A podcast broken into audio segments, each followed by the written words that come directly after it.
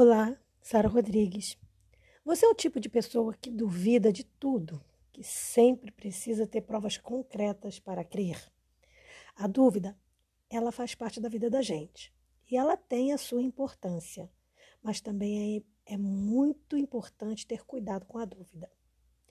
Dúvida é o nosso bate-papo de hoje. Vem comigo.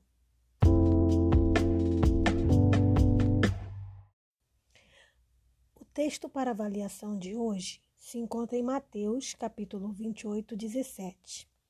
O texto é bem basicão, ele diz assim: E quando viram, o adoraram, mas alguns duvidaram. Para a gente entender bem o contexto desse texto, a gente tem que saber que Mateus é o autor do livro de Mateus. Então, ele, ele dá nome ao seu próprio livro, foi ele quem escreveu. Então, a gente vê Mateus questionando, não questionando, vamos dizer, afirmando que no meio dos discípulos existiu dúvida. Por que, que isso é muito importante? Porque a gente vê que, que ao declarar isso, Mateus ele, ele abre mão de agradar um e outro, ele prefere falar a verdade. E a gente sabe que falar a verdade nem sempre é agradável, né? Porque quando ele escreve esse, esse evangelho, ele, ele não se importa muito de esconder a falta de fé de alguns discípulos, que eram inclusive seus amigos ali.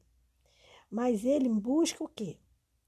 Através de uma honestidade de escritor, como eu falei, ele busca falar a verdade.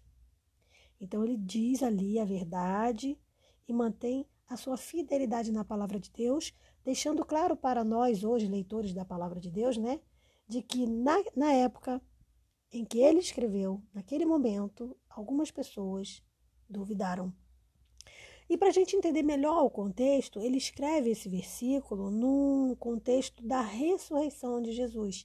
Então, se você ler o capítulo 28 todo, você vai ver que se trata da ressurreição de Cristo. Então, quando Jesus vem ali, depois de ter ressuscitado, muitos, mesmo com todas as provas, duvidam.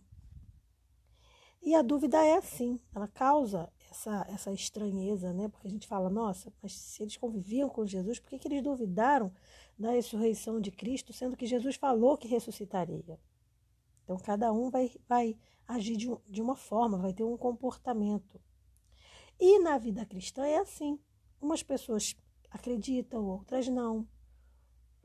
Pensa bem no seguinte: eu não estou dizendo que questionar é pecado e errado. Não é. A gente deve questionar. O problema é quando a gente só duvida. A gente não faz pesquisa, a gente não busca provas, a gente não busca evidências. Se a gente só se fechar na dúvida, a gente vai se fechar para, o, para uma coisa que pode ser real, para um momento que pode ser importante. Então, por isso existe essa, essas diferenças na fé. A gente vê uma pessoa bem-sucedida, que tudo que bota a mão dá certo, tudo que ela faz ela consegue, e outros, mesmo frequentando às vezes a mesma igreja, mesmo frequentando, mesmo, mesmo tendo às vezes o mesmo tempo de, de, de fé ali, de fé no sentido de convivência né, da igreja, ele não consegue. Tudo está ligado aqui. A fé que a gente desenvolve com Deus. E isso está ligado diretamente ao relacionamento que a gente tem com o Senhor. Então, quanto mais eu me relaciono na minha particularidade com Deus, mais eu vou estar preparada, vou estar entendendo as respostas do Senhor, mais eu vou estar aceitando, mais eu vou estar enxergando a resposta do Senhor para as minhas indagações. Então, o fundamental para que a gente esteja preparado para reconhecer fala do Senhor, a ordem do Senhor, um acontecimento aprovado pelo Senhor, é a gente estar em comunhão plena com Ele. Isso é fundamental. E isso a gente consegue através de uma convivência diária, de uma busca diária, de um relacionamento diário com Deus. A dúvida, para a gente fechar bem esse podcast, o que, que ela é?